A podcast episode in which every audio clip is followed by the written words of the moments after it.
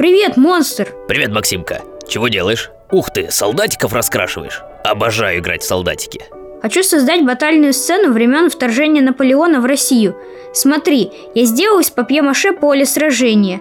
Вот тут редуты русской армии, а здесь лагерь французского императора.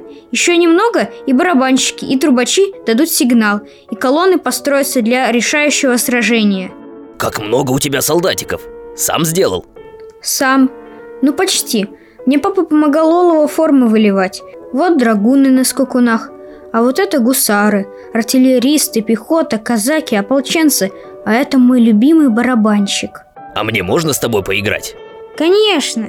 Только нужно, чтобы краска на фигурках высохла. А пока она сохнет, я расскажу тебе продолжение историй про Оливку и Арчи. Как ты помнишь, они раскрыли заговор пряничного человечка, который хотел всех обмануть и занять место стража. Но не тут-то было. Он был разоблачен и отправлен в ссылку в коробку с печеньем. Теперь им предстояло отправиться в город Волгоград через портал. В чем Арчи убедился, споткнувшись о ведро и уронив швабры.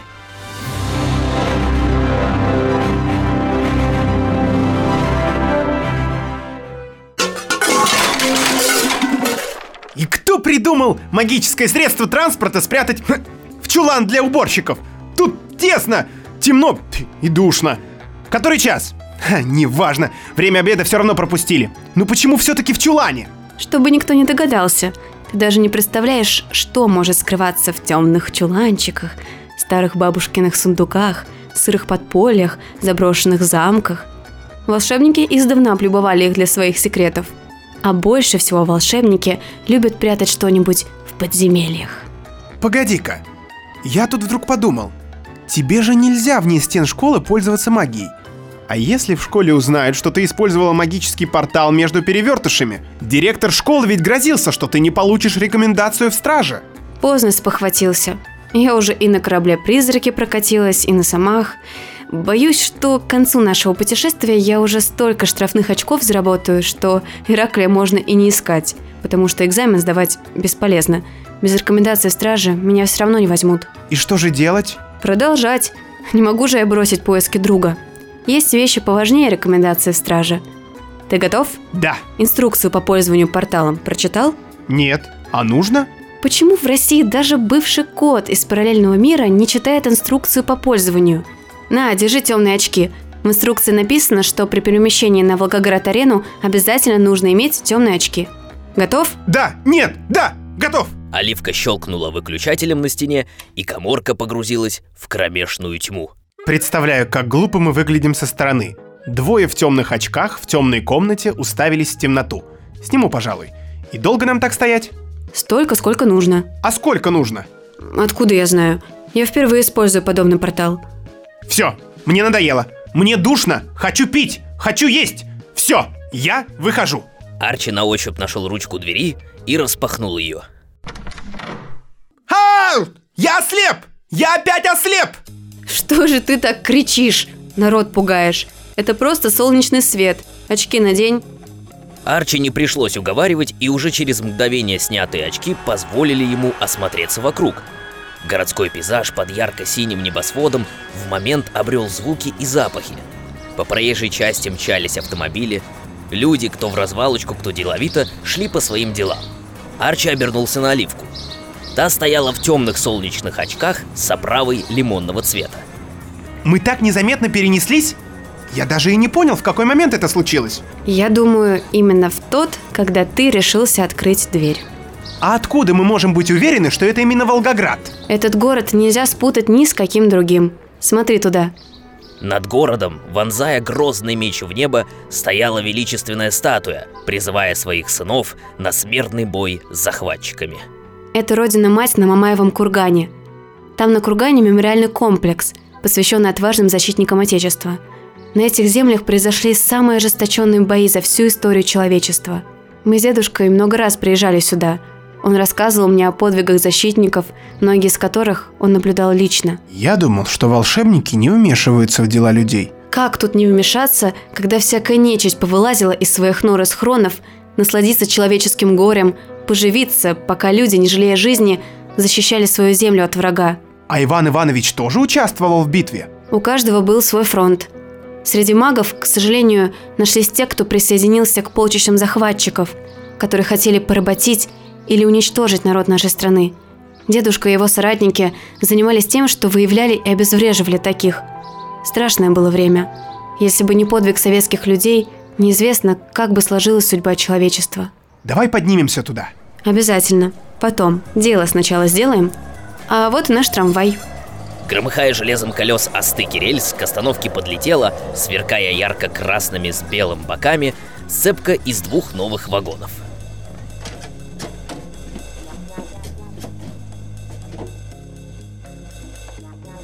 Трамвай плавно раскачивался, набирая скорость.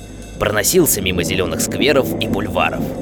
Все быстрее и быстрее трамвай несся по стальным рельсам. Несмотря на грохот и скорость, у трамвая есть неоспоримое преимущество. Какое? Он остается на земле, а не мчится к облакам. А какое самое любимое блюдо у здешних жителей? Не знаю. Рыба и арбуз, наверное. Я бы речной рыбки сейчас отведал. И холодненького сахарного арбуза. Солнечный городской пейзаж за окном трамвая исчез в одно мгновение. Трамвай на полном ходу влетел в тоннель. По бетонным стенам побежали светлые пятна окон трамвая. После непродолжительной поездки по туннелю трамвай выскочил на залитую ярким электрическим светом платформу станции Площадь Ленина. Трамвай набирал скорость. В окне убегали яркие лампы на своде потолка, и вагон опять бодро вбежал в темноту тоннеля.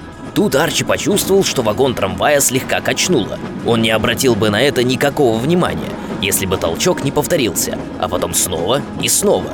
Он хотел было высказать вслух замечание, что рельсы кривоваты на этом участке тоннеля, но пассажиры вокруг не выражали никакого недовольства качкой. И Арчи решил, что местные жители привыкли к такому движению. Но тут трамвай качнуло так, что с головы мужчины с фотоаппаратом на шее слетела кепка в голубую и синюю полоску.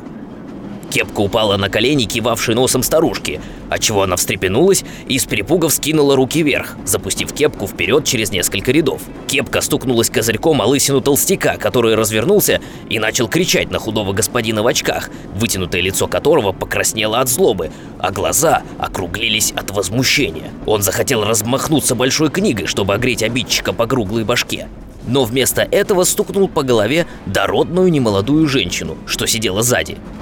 От тяжелого удара по голове фолиантом женщину спас пучок волос, собранных в высокую прическу.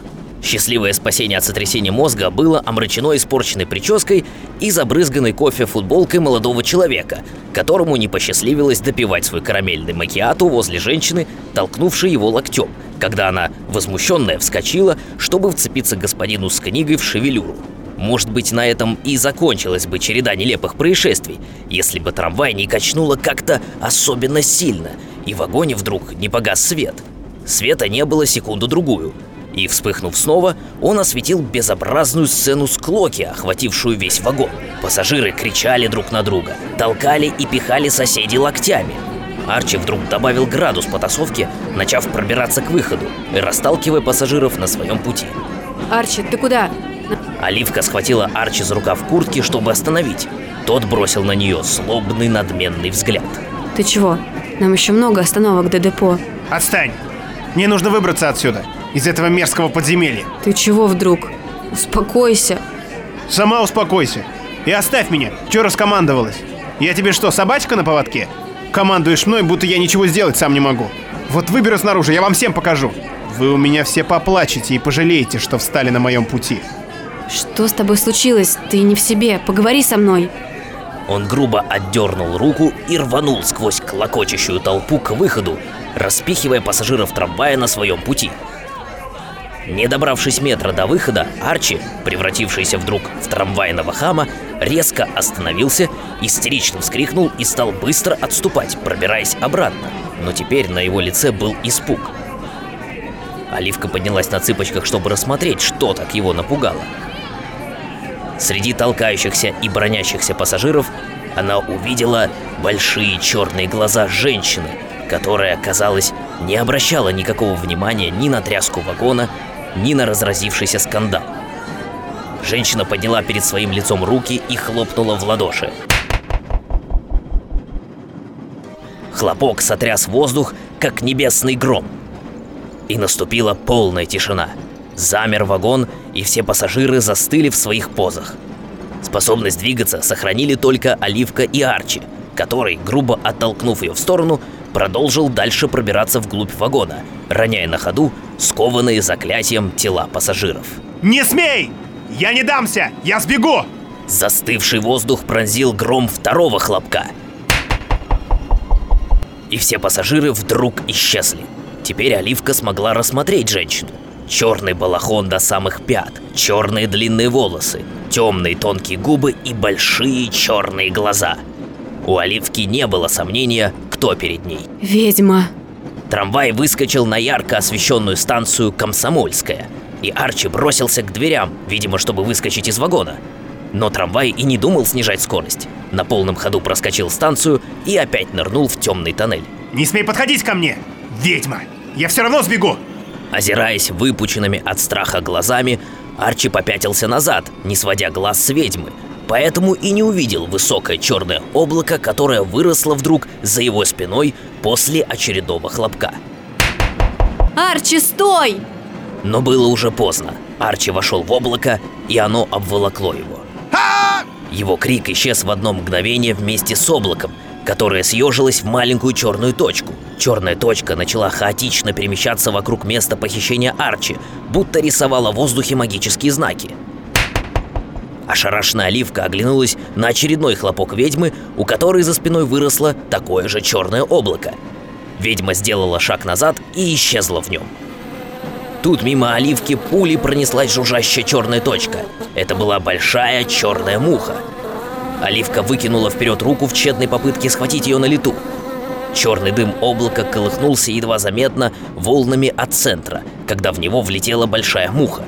Оливка не сводила глаз с облака, сердце бешено билось в груди. Она пыталась сосредоточиться, добывая из памяти защитные заклинания. И тут вдруг из облака высунулась голова ведьмы. Ну что, Оливка, тебе нужно особое приглашение? Собственное имя из уст ведьмы ошарашило Оливку не меньше похищения Арчи то ли облаком, то ли мухой. Держа в голове защитное заклинание, которое должно было парализовать противника, она шагнула в облако.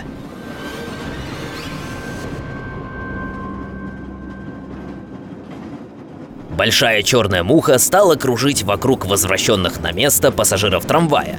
Уворачиваясь от отмахивающих ее ладоней, вылетела в открытое окно в темноту тоннеля. Пассажиры стояли молча в плавно покачивающемся на ходу вагоне трамвая, стыдливо вжав головы в плечи, прижимая локти к телу, уткнувшись в пол или с опаской бросая мельком взоры на других пассажиров, опасаясь встретиться с ними взглядами. Их охватило недоумение. Как они могли ввязаться в такую нелепую трамвайную склоку? Все вздохнули с облегчением только когда трамвай выскочил из тоннеля на залитую солнцем станцию Пионерская. Некоторые из уже умиротворенных пассажиров метротрама обнаружили, что проехали свою станцию и поспешили выбежать из вагона. Двери закрываются. Следующая станция профсоюзная. Другие вышли, чтобы отправиться по своим делам, важным и не очень. Прочих скоростной трамвай повез дальше, раскачиваясь на мягких рессорах.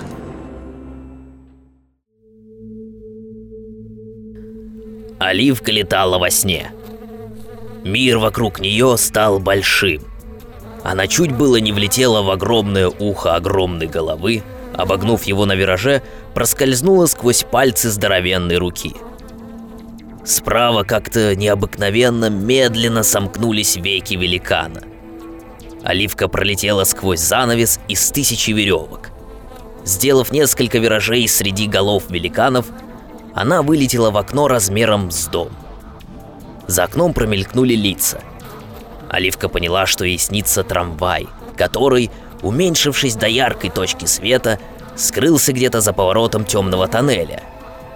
Кругом было черным-черно, но Оливка в своем сне знала, что влетает в узкую трещину в бетонной стене тоннеля и летит по лабиринту пещер. И вдруг мир сна стал красно-черным, стал крутиться вокруг в бешеном танце. Оливка почувствовала, что у нее вот-вот закружится голова, и закрыла глаза. Ей снилось, что она с закрытыми глазами сидит на камне, свесив ноги вниз. Порыв ветра колыхнул ее челку и принес едва уловимый запах серы. Тут сзади кто-то ее позвал. Оливка! Оливка! Она открыла глаза и испугалась не на шутку. Она сидела на краю обрыва. Она откинулась назад, стала отползать от края пропасти. Перед ней предстала необыкновенная картина. Черная долина под кроваво-красным небом казалась бездонной пропастью. Или бескрайним морем. Оливке показалось, что черная поверхность субстанции на дне в долине пришла в какое-то волнение. Оливка! Она обернулась и увидела ведьму. Тут же вскочила на ноги и приготовилась применить заклинание. Давай только без парализующего заклинания. У меня от него потом под лопаткой справа чешется. Лучше заклинание огня змея Горыныча или столба воды от водяного. От них защищаться интереснее. А лучше вместе. Тогда из этого можно сообразить горячий душ. С этой работенкой вечно нет времени за собой поухаживать. Только банька по черному по вторникам и четвергам. А сегодня у нас что? Пятница. Что вы сделали с Арчи? С этим, что ли? Ведьма поднесла к уху сжатый кулак. Жужжит. Немедленно отпустите его. Я-то отпущу, но ты пожалеешь. Этот твой Арчи сейчас не в себе. То есть он в себе, но не один. Правильнее сказать, он Арчи, но в нем не Арчи. Что вы мне зубы заговариваете? Отпустите его. Твоя воля. Из разжатой ладони вылетела черная муха. Она сделала несколько кругов над землей и по спирали, а затем, сужая круг, опустилась вниз. Стукнувшись о землю, выросла черным облаком в человеческий рост, которое растаяло, оставив после себя Арчи. Оливка бросилась к нему, чтобы убедиться, что он в порядке, но тот остановил ее жестом, вытянув в ее сторону руку. Не смей подходить ко мне, гадкая девчонка! Ты такая же, как она! Ведьма! Ненавижу! Арчи, что с тобой? Арчи! Какое мерзкое, ничтожное имя! Будто я пушистый рыжий котенок! Нет, я не Арчи! Я не помню, как меня зовут, но мое имя точно наводило страх и ужас на моих врагов. Дети рыдали, услышав мое имя. Женщины бледнели от страха, а у мужчин тряслись руки. Ну, не сочиняешь. Тебя никто не боялся, тебя все только презирали. Не смей, подлая ведьма! Я вернул величие своему народу! Я поднял его из пепла, возродил как птицу Феникс, которая своим огнем жгла врагов моих! Полчища моих почитателей и последователей обратили в рабство многие страны. Я возглавил орды совершенных людей, осознавших с моей помощью свое превосходство над другими народами. Этим второсортным сбродом, которому готована только роль рабов. Твои последователи такие же презренные вурдалаки, как и ты. Молчать! Молчать, когда говорит избранный, высшее существо! Слышь ты, избранный, давай-ка поспокойнее. И вообще, ты мне надоел, ничтожная ты душонка. Отправлю тебя к твоим подельникам. Место тебе на дне этой пропасти. Ведьма шагнула в сторону Арчи, занеся руку, чтобы сотворить заклинание. Но Оливка выскочила вперед, закрыв его собой. Нет, Кира Александровна. Вы же Кира Груцевич, страж. Я догадалась. О вас нам Корягин рассказывал. Это же он вас предупредил, что мы придем. Ведь поэтому вы знаете, как меня зовут. Да, когда заклинанием убрала пассажиров, а парочка осталась, я два до два сложила, поняла, что это вы те самые. Это заклинание исчезновения не действует на магических существ. Тогда вы должны знать, что Арчи мой друг. Я не позволю сделать с ним ничего плохого. Ой, ничего с твоим любимым Арчи я делать не собираюсь. В него вселился злой дух. Воспользовался моментом, когда я останавливала атаку на курган. Проскочил мимо и наверх. А там в трамвай в твоего Арчи и заскочил. Теперь мне нужно из него этот дух вышибить и отправить обратно в море презрения. То-то я смотрю, он не в себе. А я о чем? Так вам нужен этот мальчишка. Если я не могу выбраться наружу, то и он останется здесь навеки вечные. Арчи встал на самый край спиной к обрыву, вскинул руки в стороны и опрокинулся назад. Арчи, нет! В ужасе Оливка бросилась к краю, и там застыла в изумлении. Арчи висел в воздухе, болтая руками, будто перевернутый на спинку жук. Пытался перевернуться или хотя бы сдвинуться с места. Оливка обернулась на Киру. Ведьма застыла с поднятой вверх рукой, будто держала что-то невидимое на весу. Спасение Арчи было в умелом пользовании магией стражем. Дружок, ишь, опять собрался от меня сбежать. Старая корга, я все равно убегу. В моем распоряжении вечность. Ну и манеры. Вот я тебе покажу. Кира сделала несколько плавных движений вытянутой рукой, и Арчи начала бросать из стороны в сторону и вверх-вниз. Поиграв с ним будто с йо-йо, Кира притянула его к себе. Тело Арчи зависло в воздухе перед ведьмой. Оливка не расслышала заклинание, которое прошептала Кира, но увидела, как Арчи затрясло, закрутило елой так сильно, что было уже не различить его лица. И вот его тело вдруг резко замерло в воздухе, и от него отделилась серая полупрозрачная бесформенная масса. Арчи брякнулся на землю у ног ведьмы без сознания. Акира заклинанием держала в повиновении серую массу, двигая ее к краю пропасти. Навеки вечные томится духу твоему в море презрения в подземелье проклятых. Никакая сила не избавит тебя от мучений, ибо воздается тебе за преступления твои. Нет тебе места на Мамаевом кургане и в мире людей. Взмах руками, и серая масса улетела вниз, упала в черную жижу и растворилась в ней. Ну, наконец-то, избавились. Арчи у ног ведьмы застонал, зашевелился и открыл глаза. Арчи, как ты себя чувствуешь? Вроде бы ничего. Цел. Но где мы? Кто это? Познакомься, это Кира Александровна, страж, которого мы искали. А где мы? Сама не знаю. Где мы, Кира Александровна? Свет алого неба пробивался сквозь бордовые тучи, рваной пеленой, висевшие над вершиной горы. Все вокруг было красным или черным, тени были как-то по-особому резкими. Внизу волновалась черная густая жижа. Волнения были почти незаметны глазу, но Оливка чувствовала их, будто волнами подступал страх и ужас. Что это там, внизу? Дедушка тебе не рассказывал? Я видела тебя с Иван Ивановичем, когда он привозил тебя в наш город. Мы на Мамаевом кургане. Точнее, на той его стороне, что сокрыто от человеческих глаз. Многие века между людьми идут войны. Войны за владычество над землями, ресурсами, богатствами, людьми. Волшебники тоже не отставали. Между ними велись и никогда не прекращались войны. Это сейчас волшебники договорились не вмешиваться в людские страсти, но оберегать людей от напасти магического мира. А раньше, бывало, алчные, обозленные волшебники готовы были пойти на любые преступления против людей, чтобы достичь своей цели. Что там раньше? И сейчас такое случается. Собрался в стародавние времена высший совет стражей и постановил сделать подземелье под Мамаевым курганом тюрьмой для тех, кто совершил на войне преступления, кто убивал безоружных, пленных солдат или детей, стариков и женщин. Все, кто совершал преступления на войне, рано или поздно оказываются здесь, навеки вечные, запертыми в подземелье.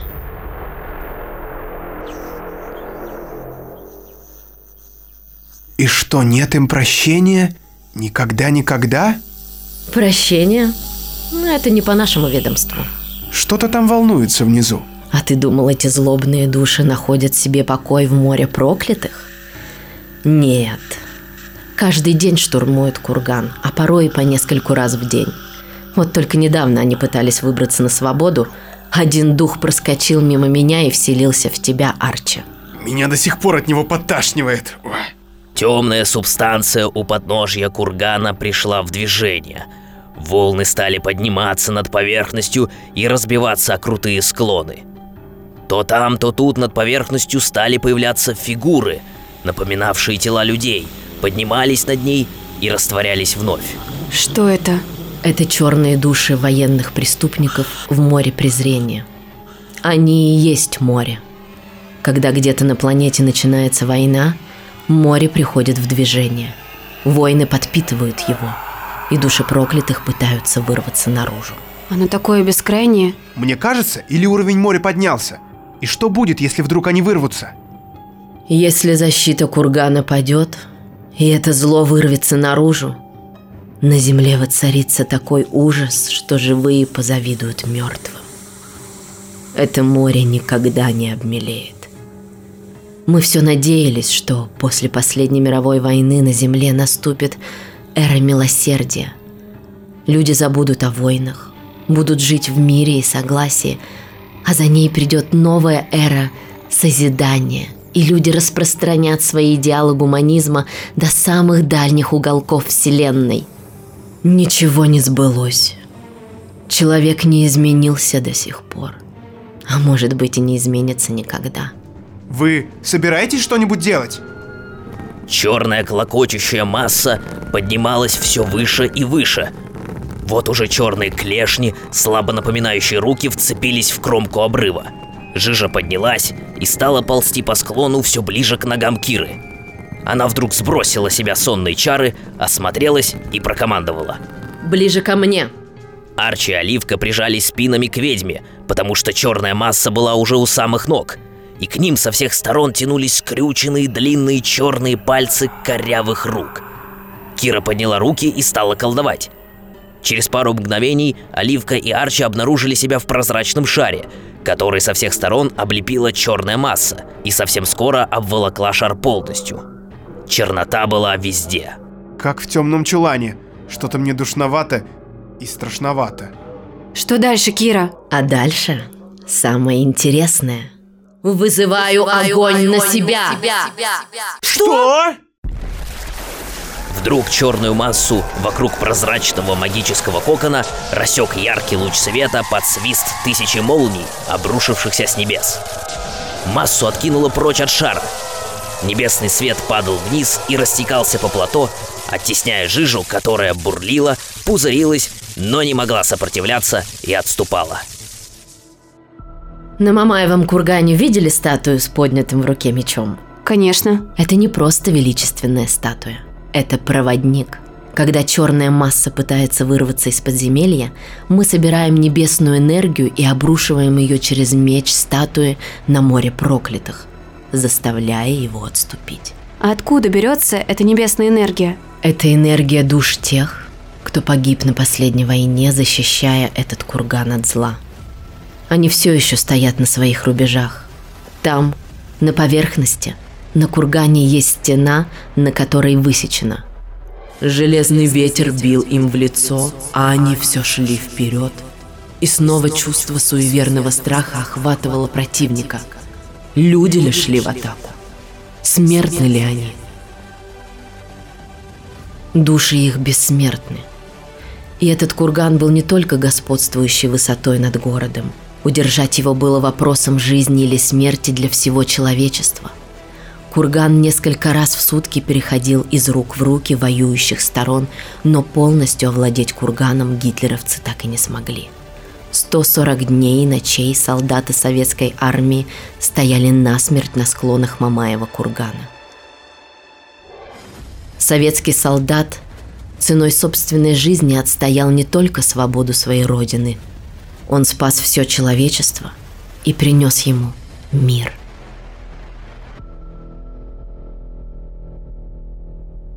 Поток белого света иссяк. Море проклятых откатилось далеко, но его еще было видно. Небо стало светлее, но ясно-голубые полосы не смогли до конца оттеснить небо, неизменно остававшееся на горизонте кроваво-красным. Кира сняла заклятие, и прозрачная защита растворилась в воздухе. На какое-то время море отступило. Можно пока заняться своими делами. Неплохо было бы подкрепиться. Это ваше привидение все жизненные силы из меня вытянуло. Чувствую, вот-вот упаду в голодном обмороке. Скажите, пожалуйста, Кира Александровна, не осталось ли у вас кусочка карты, что дала вам моя мама? Карты? Ах, да, карта. Прости, но нет. Как нет? Я отдала свой кусочек Захару. Захару Кузьмину. Он ставил с ним какие-то эксперименты, решил во что бы то ни стало перехитрить колдовство главного стража. Хотел себя с карты убрать или подменить. Ах, в какие он только неприятности не попадал из-за своих экспериментов. Балбес. В школе был самым неугомонным. Все чего-то изобретал. Как же мы его найдем? Без карты. Обижаешь, Арчи. Я же все-таки потомственная ведьма первого уровня.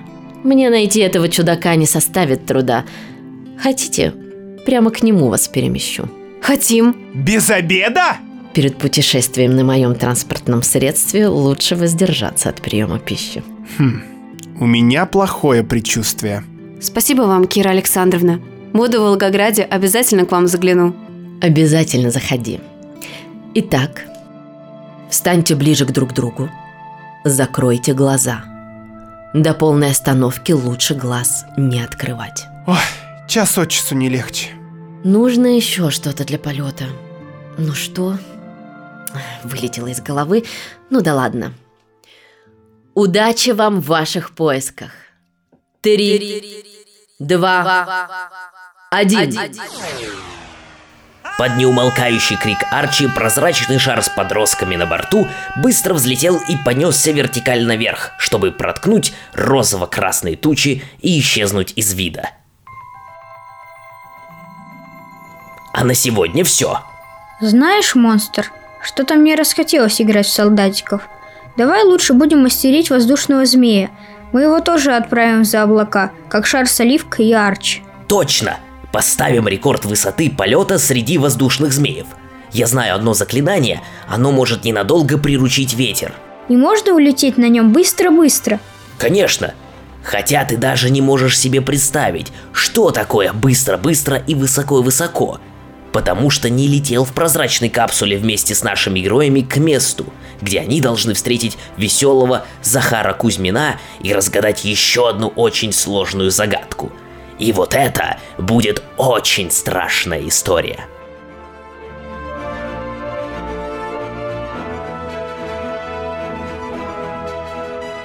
Привет! Меня зовут Ольга Смирнова, я актриса театра и кино. В этом выпуске я озвучивала ведьму Киру, стража подземелья. Привет. Меня зовут Ира Любина, и я озвучиваю Оливку. Подкаст «Монстры под кроватью» поддерживает благотворительный фонд «Дом с маяком», который помогает детям и молодым взрослым. Их нельзя вылечить, но им можно подарить тепло и заботу. Здесь не важно, сколько времени впереди, важно, как происходит сегодняшний день. Сразу после рождения у Феди выявили дыхательную недостаточность. Мальчик почти не мог дышать сам. Оказалось, у ребенка врожденные пороки развития – стеноз гортани и атрезия пищевода. Мальчику экстренно провели операцию. Сейчас Феде уже 6 лет, за это время мальчику провели в общей сложности 12 операций. Теперь Федя дышит самостоятельно, а еще может говорить. Несмотря на все сложности, мальчик растет очень активным и интересуется окружающим миром. Чтобы Федя получал необходимые питательные вещества и витамины, развивался и жил полноценной жизнью, нужно продолжать добавлять в его рацион лечебные смеси. Запас специализированного питания на полгода стоит 181 158 рублей. Дом с маяком открывает сбор на эту сумму. В описании подкаста вы найдете удобную ссылку. Перейдя по ней, можно узнать историю подопечного фонда, прочитать еще больше о доме с маяком и найти самый удобный способ помочь. Даже совсем маленькая сумма значит очень много. Поделитесь выпуском в социальных сетях, расскажите о нас друзьям. Это поможет подкасту расти и развиваться. Спасибо вам за ваши теплые слова в комментариях. До встречи в следующем выпуске. Большое вам спасибо.